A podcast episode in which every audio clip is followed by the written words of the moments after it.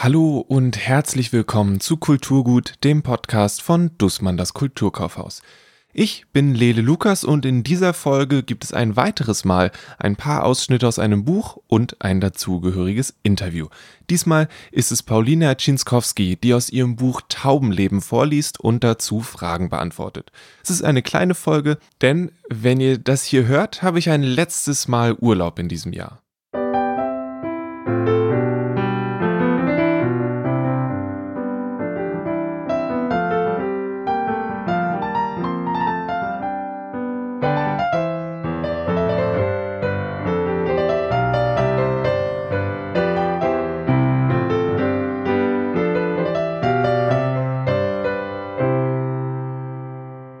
Das Interview mit Paulina Czynskowski haben meine Kolleginnen Jenny und Lisa zum Anfang der Corona-Krise aufgenommen. Das Video dazu findet ihr auf der Facebook-Seite vom Kulturkaufhaus. Anders als in der letzten Folge, in der erst die Lesung und dann das Gespräch kam, vermischen wir das diesmal. Ich lese euch einfach mal den Klappentext von Taubenleben vor, dann wisst ihr, worum es geht. Als Louise nach einem One-Night-Stand auf das Ergebnis eines Bluttests wartet, entgleitet ihr ein Leben, das plötzlich nicht mehr tragfähig erscheint. Sie rüttelt an ihren Festen, hinterfragt bestehende Strukturen, zweifelt und sucht die Auseinandersetzung mit der abweisenden Mutter, die über den frühen Tod des Vaters nie hat sprechen wollen. Zwischen Zartgefühl und Ekstase, Handeln und Denken, Einsamkeit und Nähe erzählt Paulina Czynskowski von einer Protagonistin, die mit unsicherem Gang und großer Sensibilität nach einem eigenen Lebensweg sucht.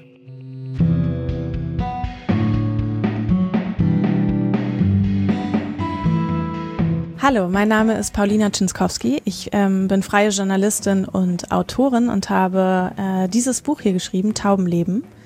Ähm, in diesem Buch geht es um eine junge Frau namens Lois, die äh, in einer Welt aufgewachsen ist, in der nicht wirklich viel gesprochen und zugehört wurde und sie jetzt in ihren äh, mit 20er Jahren äh, auf die Suche geht, um gewisse Fragen, die nie beantwortet und vielleicht auch nie gestellt wurden, ähm, beantwortet zu bekommen. Und aus diesem Buch, was im Frühjahr äh, 2020 erschienen ist, werde ich jetzt ein paar Seiten lesen. Viel Spaß. Alles ist wie immer. Da war er, der Tod, um 7.34 Uhr. Ich war keine hundert Meter gelaufen, als ich in der Mitte der Straße am Ende einer langen blutigen Spur einen Haufen entdeckte, links und rechts davon Spritzer. Wie ein Gemälde von Jackson Pollock sah es aus. Zumindest sagte das meine Mutter später. Damals wusste ich nicht, wer Jackson Pollock war und wahrscheinlich auch nicht, was überhaupt ein Gemälde. Meine Mutter benutzte oft Wörter, die ich nicht kannte. Da stand ich, war neun Jahre alt und sah etwas, von dem mein Vater mir so oft schon erzählt hatte. Wenn Tauben sterben wollen, werfen sie sich vor ein fahrendes Auto. Immer wieder prophezeite er mir dieses Elend in sehr ernstem Tonfall, und ich lauschte jedes Mal so gebannt, als hörte ich es zum ersten Mal. Ich kniete mich sofort auf den Boden zwischen die parkenden Autos. In meiner dunkelblauen Jeans und der schwarzen Jacke hätte man mich für eine lauernde Katze halten können. Der Vogel lag zu weit in der Mitte der Straße. Ich hatte keine Chance überhaupt nachzusehen, ob er vielleicht doch noch lebte. Zu dicht war der Verkehr. Aber gemessen an dem Durchmesser der gefiederten, blutigen Masse waren bestimmt schon 20 Autos drüber gerollt. Kein Zweifel. Die Taube war tot. Wie jemand von der Spurensicherung probierte ich den Tathergang zu analysieren. Mein inneres Auge rekonstruierte die Szenen, zeichnete sie mit Bleistift auf raues Papier, ganz langsam, wie in einem Fiebertraum, der kein Ende nehmen will. Plötzlich fühlte sich alles schwer an, Beine, Arme, Augenlider, mein Kopf sank tiefer in Richtung des kühlen Betons unter mir, und ich sah mich selbst von oben, ein erbärmlicher Anblick. Vielleicht auch rührend, keine Ahnung. Mein Körper erzitterte jedes Mal, wenn das erbarmungslose Knacken brechender Knochen erklang, wie berstendes Geschirr zermahlen zwischen Gummi und Kopfsteinpflaster unter profilierten Autoreifen. Kurz musste ich mir die Ohren zuhalten, hörte nur noch das eigene Blut im Körper rauschen. Und dann wurde mir etwas klar, das mich sehr traurig machte. Das Ende dieses Lebens war sekundenschnell gekommen und niemand hatte es bemerkt. Vielleicht noch nicht mal ihr Todbringer. Keiner würde je erfahren, dass diese eine Taube überhaupt existiert hatte, weil sich niemand für diesen einen Vogel interessierte. Ich spürte, wie Tränen in mir aufstiegen. Ich war wütend und empört. Da begeht jemand Selbstmord und am Ende interessiert es niemanden. Ich entschied, den Vogel mit nach Hause zu nehmen und bei uns im Hof zu begraben. bevor der nächste Regen das Blut wegwaschen und die gemahlenen Knochen zwischen den Pflastersteinen in den nächsten Gully schwemmen würde. Ich holte einen langen Stock, gerade als ich mich wieder niederkniete, diesmal etwas mutiger, ein kleines Stück weiter vor den parkenden Autos, raste eines genau über den Haufen.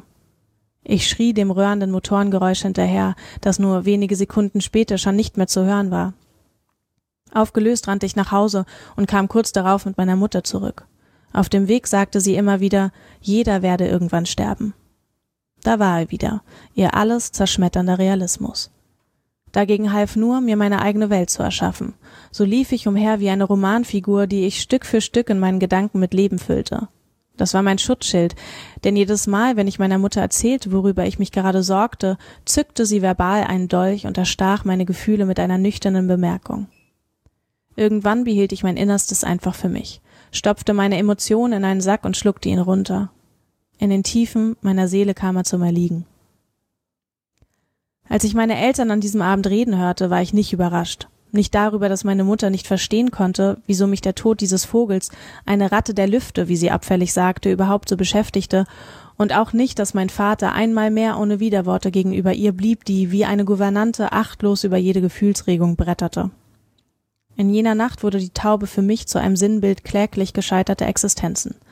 Eine belanglose Gestalt, die in der Masse untergeht, unter Milliarden auf der Welt. Diese Banalität widerte mich an. Ich konnte den Gedanken nicht ertragen und wollte sicherstellen, so sehr aufzufallen, dass ich niemals einfach derart ungesehen gehen könnte. Von da an lag ich oft wach und stellte mir vor, was wohl passieren würde, wenn mir etwas ähnliches zustieß wie dem Vogel. Ich hätte so gern wissen wollen, wer kommen und nach mir sehen würde.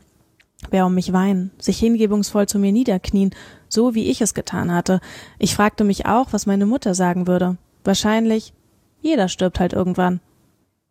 In diesem Moment würde ich dann die Augen öffnen, den Sargdeckel aufstoßen und ihr endlich die Worte ins Gesicht brüllen, die ich ihr so gerne längst gesagt hätte. Dass niemand auf dieser Welt einfach nur jeder ist.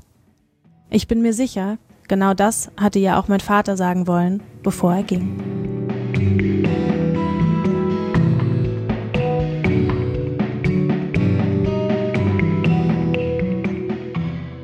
Als erstes wollten wir wissen, wie die Idee zu dem Buch entstanden ist. Die Idee zu meinem Buch ist relativ intuitiv entstanden. Ich bin vor etwa fünf Jahren habe ich mich selbstständig gemacht als Journalistin und ähm, war in einer ähm, Siedlung hier in Berlin, einer Bekannten, und ähm, wollte da die ersten Bewohner in, ähm, ausfindig machen und die interviewen für einen Text, den ich schreiben wollte. Daraus ist dann eher was ähm, anderes entstanden, nämlich irgendwie die Kindheitsgeschichte meiner Protagonistin. Ähm, und äh, diese Siedlung dient auch weniger der ähm, sozialen Verortung, sondern vielmehr dieser, diesem Bild des physischen Aufeinanderhockens und dieser, dieser, dieser Enge sozusagen, der räumlichen Enge ähm, bei gleichzeitig psychischer Entfernung, ähm, weil sich eben die Protagonistin nicht wirklich nah stand und steht mit ihren Eltern und der Ausbruch daraus und trotzdem so verbunden zu sein. Also spiegelt das so ein bisschen wider. Und wie lange wurde an dem Buch gearbeitet? Das ist eine schwierige Frage, weil ich glaube, die Arbeitszyklen bei mir sind sehr, ähm, sind nicht so linear. Ähm, also wie gesagt, angefangen hat die Idee irgendwann mal vor fünf Jahren und dann habe ich es aber weggepackt und musste dann erstmal Geld verdienen. Und ähm, dann kam halt äh, ein, ein, ein Agent auf oder kam Agenten auf mich zu und dann ähm, entschied ich mich für eine Person und, und ähm, ja, und dann, dann äh, fing es dann wieder an mit dieser Geschichte nach drei Jahren, wo ich eigentlich dachte, ach ja, die gibt's ja noch, aber irgendwie auch, ja, aber irgendwie fand ich sie dann immer noch gut, also diese Kindheit. Und ähm, deswegen, ich kann es nicht so richtig sagen, aber so, ich denke mir schon, Dinge bleiben ja in, in, im Kopf und arbeiten, auch wenn man aktiv nicht daran schreibt. Ähm, wenn ich jetzt sage, ich habe fünf Jahre an dem Buch geschrieben, stimmt das auch nicht, weil es natürlich, das klingt dann, als hätte ich irgendwie, weiß ich nicht, ähm, was geschrieben ähm, ein Buch mit neun Teilen, aber ähm, tatsächlich gärte es ähm, über ein paar Jahre tatsächlich ja, in meinem Kopf. Gibt es bestimmte Schreibrituale, die dir helfen? Ja, immer anziehen. Also ich arbeite von zu Hause aus und immer Klamotten anziehen und nicht im Schlafanzug oder in Jogginghose. Und wenn Jogginghose, dann hat man die angezogen extra. Da hat man sich für diese Hose entschieden. Ähm, ich glaube, ja, ich brauche auf jeden Fall Struktur, da.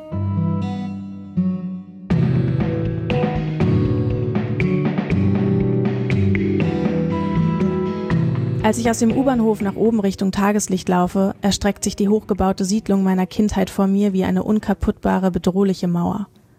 Aber dieser Riegel hat auch etwas an sich, das mich geborgen fühlen lässt. Ich habe vorhin meine Mutter angerufen, um mich anzukündigen. Sie wirkte gestresst, so wie immer eigentlich. Dabei hat sie meist nicht so viel zu tun. Unter mir höre ich durch das Bodengitter die U-Bahn wegrauschen. Der Boden beginnt zu zittern. Früher habe ich mich getraut, über diese Gitter zu laufen, dabei ist es ja nicht mal eine Mutprobe. Mittlerweile fürchte ich darauf einstürzen zu können. Das Geräusch in der Tiefe überschlägt sich, aus den Löchern steigt wieder dieser bestimmte Geruch auf. Und dann ist die Vergangenheit da. Ich kann mich nicht wehren. Ich laufe über diese vier Bodenplatten, die noch immer etwas lose im Boden liegen und klappern, wenn man drüber hinweggeht. Da auf dem Stromkasten ein paar Meter neben dem Ausgang vom Bahnhof sehe ich das Herz, das Heinrich vor Jahren mit Edding gemalt hat. Es ist ziemlich krumpelig, die eine Seite geriet beim ersten Versuch deutlich größer als die andere, daraufhin besserte er die kleinere aus, dessen Strich dadurch gleich dreimal so dick wurde. Ich laufe weiter durch die vergessene Stadt, in der alles noch so ist, wie es immer war. Ich könnte mit verbundenen Augen die Wege abgehen. Selbst die Stelle mit dem abgeblätterten Putz in der Fassade des einzigen dreistöckigen Wohnhauses in unserer Siedlung ist noch da. Noch immer sehe ich darin die Form einer liegenden Hexe, die krumme spitze Nase sogar mit Warze, der Hut, die Brüste. Hinter diesem Hexenhaus biege ich in einen schmalen Kiesweg voller Unkraut, der genau zwischen zwei Hochhäusern entlangläuft. Es ist der Weg, den ich früher zur Schule gegangen bin. Ich erinnere mich an den Tag, als meine Eltern mir erlaubten, ihn allein zu gehen. Es fühlte sich an, wie ich dachte, dass sich Erwachsensein anfühlen würde.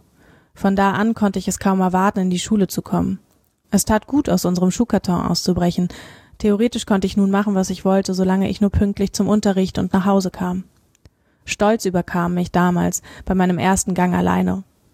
Ich hatte das Gefühl, dass er meine Beine in Kautschuk verwandelte. Wie ein Flummi sprang ich durch die Straßen. Kurz springe ich nun wieder so, meine Eigengeweide vibrieren bei jedem Aufkommen, die Knochen klirren. 801 Meter beträgt der Weg. Mein Vater hatte die Strecke damals genau berechnet, bevor ich sie erstmals alleine gehen durfte. Mit großen Schritten liefen wir den Weg ab, um schätzen zu können, wie lang man im Schnitt braucht. Falls mal irgendwas sein sollte, sagte er. Bevor die Fahrstuhltür zuging und ich mich alleine auf den Weg machte, klopfte mir mein Vater jedes Mal auf die Schulter. Es war weniger Bewunderung für meine Selbstständigkeit als die eindringliche Erinnerung daran, doch bitte keinen Unsinn zu machen. Ich nickte brav und genoss meinen allerersten ersten Atemzug, wenn sich die Fahrstuhltür im Erdgeschoss wieder öffnete, als würde ich nach 20 Jahren aus dem Knast kommen. Freiheit. Das bedeutete, zu gehen, wie ich wollte und zu sein, wer ich wollte. Zu Hause beäugte meine Mutter kritisch, wenn ich auch nur etwas zu lange vor dem Spiegel stand, mich daran ansah, an mir herumzog, mich irgendwie bewegte, wie sie es nicht von mir kannte. Für mich bestand der Morgen nun aus einzelnen Abschnitten, und in jedem konnte ich ganz unbeobachtet eine andere Figur sein. Erst war ich ein Junge. Schon in den ersten Momenten vor der Tür fühlte ich mich direkt wie eine der Älteren aus meiner Schule, von denen man immer so ein winziges bisschen Angst hatte, weil sie laut waren und aus Prinzip provozierten, wer ihnen in die Quere kam. Ich mied ihre Nähe auch, weil sie einer Mitschülerin mal eine Plastikflasche auf den Kopf gehauen hatten, als sie kopfüber baumelnd an einer Stange auf dem Spielplatz hing. Einfach so. Ich laufe gerade an diesem Gerüst vorbei, das heute so lächerlich klein wirkt. Früher musste ich springen, um mit den Händen die höchste der Stangen zu umgreifen. Jetzt geht sie mir bis zur Brust.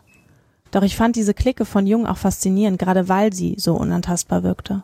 Also war ich morgens auf dem Weg heimlich einer von ihnen und fühlte mich direkt wie der Chef der Straßen und Einfahrten, der Bäume und Bürgersteige.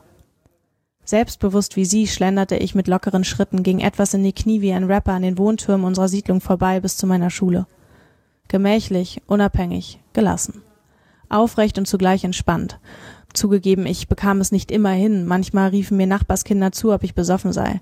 Ich ließ mir nichts anmerken. Ich war ja einer von den gefürchteten Anführern, versuchte aber doch irgendwie weniger mit den Armen zu schlenkern und nicht so stark mit der Hüfte einzuknicken. Sobald ich auf das Gelände meiner Schule kam, veränderte ich meinen Laufstil. Ich lief, das Kinn herrschaftlich nach oben gerichtet, den Blick zum Boden, als schritte ich an Menschen vorbei, die in der Rangfolge unter mir stünden. Ein gerader Gang, schreitend wie eine Königin. An den Bungalow meiner Schule fügte sich ein riesiger Sportplatz an. Ich inszenierte den Gang über den grünen Rasen als Zeremonie, stellte mir vor, wie meine Untertanen feierlich um das Rondell auf der 400 Meter Laufbahn standen, um mich und den neuen Tag zu begrüßen. Ich hob die Arme weit nach oben in die Luft zum Gruß und Dank, als ich in der Mitte des Rasens angekommen war. Kein demütiger, eher ein den Gehorsam der anderen anerkennender Dank. So stand ich eine kurze Weile und hörte geradezu das Gejubel in meinen Ohren. Königinnen, dachte ich, dürfen alles. Mit Eintritt durch die Schultür veränderte sich diese Überheblichkeit schlagartig. Ich fühlte mich allem beraubt und nahm, wie alle anderen auch, die Rolle einer demonstrativ gelangweilten Schülerin ein. Auf meinem Rückweg dann dasselbe. Erst der königliche Gang über den Sportplatz, dann der Junge, der durch die Straßen schlendert. Mit dem Klingeln an unserer Wohnungstür wurde aus Lois dann wieder das unmündige kleine Mädchen. Wo ich denn bloß so lange gewesen sei, fragte mich meine Mutter schon an der Gegensprechanlage. Ich lege meinen Finger auf die Klingel. Längst muss ich mich nicht mehr auf Zehenspitzen stellen, um den Knopf zu erreichen. Es knarzt. Ihre Stimme ertönt aus dem kleinen Lautsprecher unter den Namensschildern. Wieso hast du so lange gebraucht? Erst dann geht der Sommer. Ich öffne die Tür zum Wohnhaus. In mir zieht sich alles zusammen, als ich auf den Knopf im Fahrstuhl drücke, um ganz nach oben zu fahren. Plötzlich höre ich wie früher die Uhr ticken, dabei trage ich nicht mal eine ums Handgelenk. Und trotzdem spüre ich wieder genau, wie mich der Sekundenzeiger damals antrieb. Ich schaue auf mein Handy. Vier Minuten zu spät.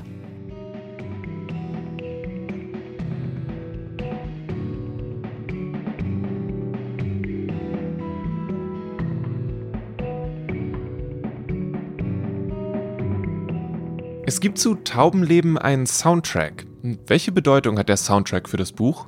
Ähm, zu dem Roman gibt es ähm, sowohl einen, einen Trailer, einen Buchtrailer tatsächlich, und einen Soundtrack. Und diesen Soundtrack ähm, habe ich gemeinsam mit Valentin Hansen gemacht, beziehungsweise Valentin Hansen, ein Musiker unter anderem, der ähm, Lust hatte, was Musikalisches dazu beizusteuern. Und ich habe das Gefühl, dass dieses Buch äh, nicht die, den krassesten Plot in dem Sinne hat, sondern ein, eine Geschichte ist, die sehr viel von ähm, einer grundlegenden Stimmung dieser Protagonisten und vielleicht auch einer, einer Welt, in der diese Protagonistin lebt und sich aufhält, widerspiegelt. Und ich ähm, glaube, dass Musik ja auch oft Stimmungen widerspiegelt und auch Stimmungen erzeugen kann. Und ich hatte irgendwie Lust, da interdisziplinär zu arbeiten, also eben sowohl visuell als auch ähm, auditiv und eben in Textform. Und das sozusagen ein bisschen zu untermauern, aber auch irgendwie das in Austausch zu stellen. Was war für dich das Schönste und was war das Schwierigste am Schreiben? Also das Schönste am Schreiben ist es, dass man unabhängig ist, weil ähm, ja niemand einem wirklich vorschreibt, was man da schreibt, weil das ist natürlich fiktiv und es kommt aus einem heraus. Also man ist sehr frei und gleichzeitig ähm, ist man aber auch ähm, sehr einsam. Und das ist, glaube ich, das, was äh, mich am meisten auffrisst immer beim Schreiben, dass man sich die Räume des Sozialen auch bewusst suchen muss, weil man sonst irgendwie so untergeht in seinem in seiner Schreibkammer, wo immer die ist. Und ähm, wenn man dann auch vor allem mal nicht schreiben kann, dann ähm, ist man geplagt von Einsamkeit und noch nicht mal die eigene Welt, die man da aufmacht, ist da. Also doppelte Einsamkeit. Gibt es eine Szene im Buch, die du besonders magst? Also mh, mm, schwierig. Ich glaube, eigentlich mag ich die Szene sehr gerne, wo sie mit ihrem Vater als Kind, also das Buch besteht aus sehr vielen Kindheitsreflexionen, ähm, wo sich ihre Gedanken im Jetzt sozusagen dran reiben, dran reiben und formen, ähm, wo sie als Kind mit ihrem Vater ähm, durch den Wald fährt und sehr schnell fährt und viel zu schnell fährt, weil sie viel zu klein ist und so, aber sie will eben ja ihrem Vater gefallen und ähm, stürzt und der Vater ähm, sie wie von Walddämonen besessen anschreit, dass sie doch bitte jetzt auf ein Taschentuch pinkeln muss, kurz nach dem Sturz und nicht pinkeln kann und um ihr Leben versucht zu pinkeln und es gelingt ihr nicht, um eben diese Wunde zu desinfizieren, weil der Vater war der Meinung, dass das jetzt halt sein muss und dass das wichtig ist. Und ähm, das ist eigentlich eine sehr traurige Szene und eine sehr intensive, aber ähm, ich finde die Intensität da drin ähm, mag ich irgendwie.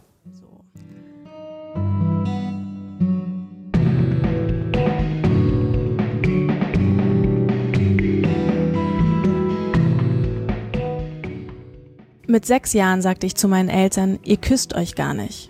Doch selbst bei diesen entlarvenden Worten gelang es ihnen, diesen zwei erwachsenen Menschen, die mich irgendwann aus einem Gefühl der Liebe zueinander gezeugt haben mussten, nicht, ihr Schweigen zu brechen und wenigstens für mich ein glückliches Paar abzugeben.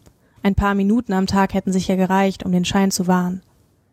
Vielleicht wären es dann auch andere Geschichten gewesen, die ich in der Schule von zu Hause erzählt hätte. Als ich neun war, sollten wir eine Szene aus unserem Familienleben aufschreiben. Eltern, Geschwister, Haustiere. Irgendwas zum Thema Liebe. Da ich keine Geschwister hatte und nur einmal für kurze Zeit einen Hamster, musste ich zwangsläufig über meine Eltern schreiben. Ich schilderte einen gewöhnlichen Abend an unserem Abendbrottisch. Thema verfehlt. In deinem Text kommt keinmal Liebe vor, schrieb meine Lehrerin unter meinen Aufsatz. Bevor die Ehe meiner Eltern scheitern konnte, scheiterte zuerst das Leben meines Vaters. Ich war elf. Es war ein Unfall. Als ich eines Mittags aus der Schule kam, standen Feuerwehr, Krankenwagen und ein paar schlecht gelaunte Polizisten vor unserem Turm. Oben angekommen stand meine Mutter im Flur, die Haustür war offen, sie drehte sich zu mir um, legte ihre Hände auf meine Schultern und sagte eindringlich Dein Vater hat sich im Wandbett eingeklemmt, Louis. Er ist tot. Erstickt. Ich nahm das Unglück so an, wie ein Kind es alles glaubt, doch seltsamerweise fühlte ich mich von da an beobachtet. Ich spürte die Blicke der Menschen in unserer Siedlung, selbst wenn ich mit dem Rücken zu ihnen stand, auch durch Wände hindurch. Dass er nun wirklich dem lebendigen Gott widersprach, meine Güte, sagte eine Frau eines Tages kopfschüttelnd in meine Richtung, als sie an mir vorbeilief und mir mit mitleidigem Blick in die Augen schaute. Ich verstand kein Wort, schaute schnell zu Boden und lief weiter. Den Tod meines Vaters verewigte ich etliche Male auf Papier, während die Bilder von Mirabelle und anderen aus meiner Klasse fliegt. Während die Bilder von Mirabelle und anderen aus meiner Klasse leuchtende Sonnenblumenfelder zeigten, tuschte ich lose Gliedmaßen in dunklem Rot, die abstrakt aus der Wand ragten. Ich verschenkte die Bilder ungefragt zu Weihnachten, an Ostern und zu Geburtstagen. Die Wand hinter meinem Bett war zeitweise komplett zugehangen mit ihnen. Wenn man mich zum Motiv befragte, schwieg ich. Bis heute träume ich von meinem Vater, der mit seinem Kugelbauch strampelnd vergeblich um Hilfe schreit, kopfüber zwischen Wand und Bettkasten geklemmt. Und ich, ich sehe dabei zu, will ihn retten, kann mich aber nicht bewegen. Nachts im Bett absorbieren die Kissen dann auch meine Schreie. Ein paar Wochen nach seinem Tod verbrannte meine Mutter eine Kiste mit allen Fotos, auf denen er zu sehen war, im Sandkasten vor der Haustür, direkt neben der Wäschespinne. Ich konnte das Lodern der Flammen noch vom dreißigsten Stock aussehen, daneben sie, in der Hocke, umgeben von Rauchschwaden. Sie sah aus wie Rumpelstilzchen, ein kleiner, gedrungener, böser Wicht. Ich ging zur Schrankwand, riss alle Fotoalben heraus und fand außer der Sammlung ihrer Dokumentation unseres Siedlungsbaus tatsächlich nur noch leere Seiten. Klebestellen auf Pappe. Nur ein einziges Foto klemmte dann noch halb durchgerissen auf einer vorletzten Seite. Ich trennte es vorsichtig heraus und steckte es zwischen meine Bücher im Zimmer in der Hoffnung, dass sie es niemals finden würde. Mit der Zeit veränderten sich Farben und Konturen des Fotos, so dass man meinen Vater bald kaum mehr erkennen konnte. Seine feinen Gesichtszüge, die spitze Nase, das herzförmige Gesicht, der hohe Haaransatz, und doch sah ich ihn immer wieder ganz genau vor mir, wie er sich am Abend zu mir ins Bett legte, um mir seine Lebensweisheiten vorzutragen. Jedes Mal nahm er dabei meine Hand und drückte sie bei jedem zweiten Wort ganz leicht. Ich spürte seine spitzen Fingerkuppen, als würden sie sich auch dann wieder in meine Haut pressen, während ich am Schreibtisch saß und aß.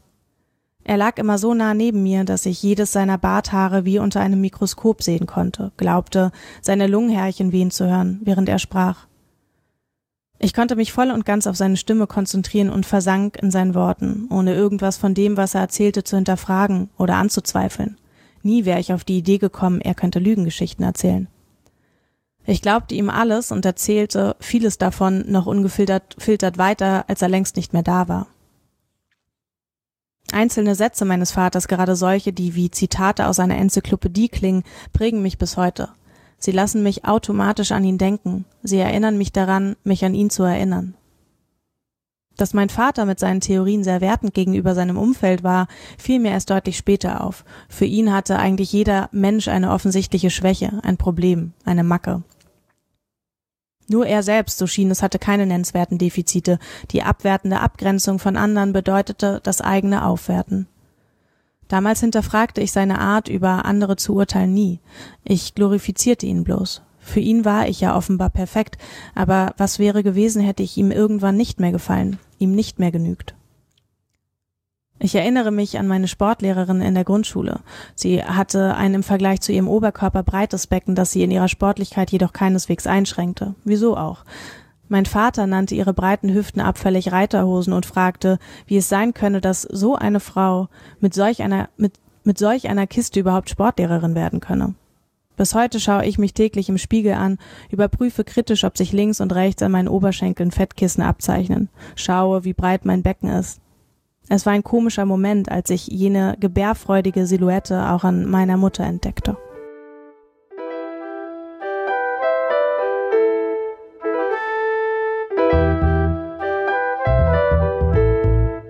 Gibt es schon ein nächstes Projekt?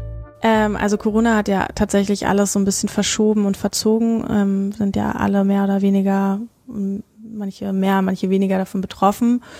Ähm, und ja, also ich habe tatsächlich diese Ruhe genutzt, ähm, um weiter, also an etwas zu schreiben, was ich schon mal so aufgesetzt hatte. Und habe ähm, außerdem einen Auftrag, ein Hörspiel für Deutschlandfunk zu schreiben und daran sitze ich jetzt auch gerade, was sehr spannend ist, weil ähm, ich schreibe zwar sehr klangvoll, wurde mir gesagt, aber ein Hörspiel zu schreiben ist, glaube ich, dann nochmal eine andere Herausforderung. Aber ja, ich bin sehr gespannt. Macht, fordert mich heraus. Und zu guter Letzt, welches Buch war dein letztes persönliches Highlight? Mein letztes persönliches Highlight steht tatsächlich hinter mir äh, von Olivia Wenzel, ähm, Tausend Serpentin Angst. Ähm, ich habe ansonsten sehr viel Sachbücher gelesen ähm, von ähm, ja, AutorInnen, die äh, über Rassismus schreiben und rassistische Erfahrungen und äh, über den, ja, die Struktur in dieser Gesellschaft. Und damit habe ich mich stark beschäftigt, sowieso natürlich auch wegen der aktuellen Geschehnisse, aber auch schon vorher. Und ähm, genau, und Olivia Wenzel hat auch dieses Thema, auch wenn man das ja nicht Thema nennen sollte, ähm, in eine literarische Form gebracht, die ich sehr faszinierend finde und auch immer noch nicht ganz einordnen und orten kann, aber deswegen hat sie mich total gecatcht. Wenn ihr unsere Besprechung zu 1000 Serpentinen Angst hören wollt, dann hört euch nochmal die 19. Folge an von Kulturgut.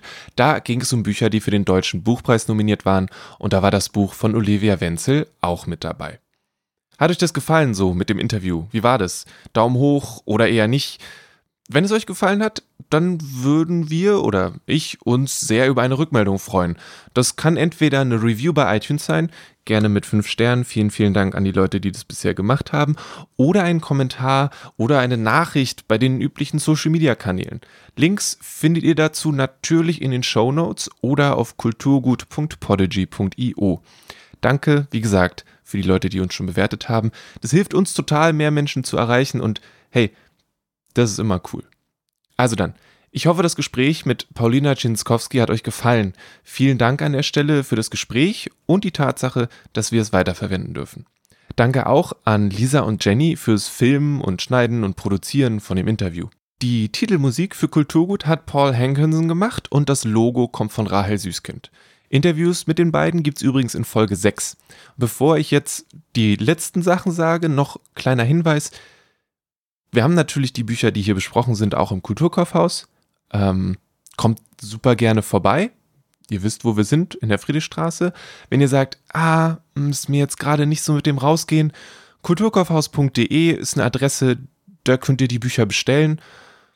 Ähm, bitte, bitte, bitte benutzt fürs Bücherbestellen euren lokalen Buchladen.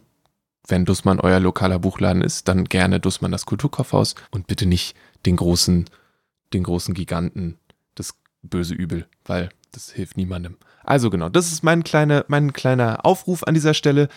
Ich bin Lele Lukas und ich hoffe, ihr seid bereit für ein paar Halloween-Empfehlungen in der nächsten Folge.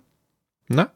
Wenn ihr selbst sagt, ey, ich habe das beste Buch für Halloween, was es jemals gab, und wenn es nicht unbedingt Stephen King ist, weil ich würde gern was anderes kennenlernen als Stephen King, den kennen alle schon, dann schreibt uns einfach bei Instagram ähm, einfach eine Nachricht, sagt, hey, Lele hat in der letzten Folge gesagt, ich soll euch eine Halloween-Empfehlung schicken. Hier ist meine Halloween-Empfehlung. Und wenn ihr ganz extra cool sein wollt, dann macht ihr das als Sprachnachricht und erlaubt uns dann, dass wir diese Sprachnachricht hier im Podcast abspielen. Und das wäre mega, mega cool, weil ich persönlich tue mich ein bisschen schwer mit gruseligen Büchern. Aber Empfehlungen helfen immer, dass man sich leichter auswählen kann, was denn, welches, mit welchem gruseligen Buch man denn da einsteigen soll. Wie auch immer. Vielen, vielen Dank fürs Zuhören. Bleibt gesund, tragt eure Maske und lasst euch nicht ärgern. Bis bald.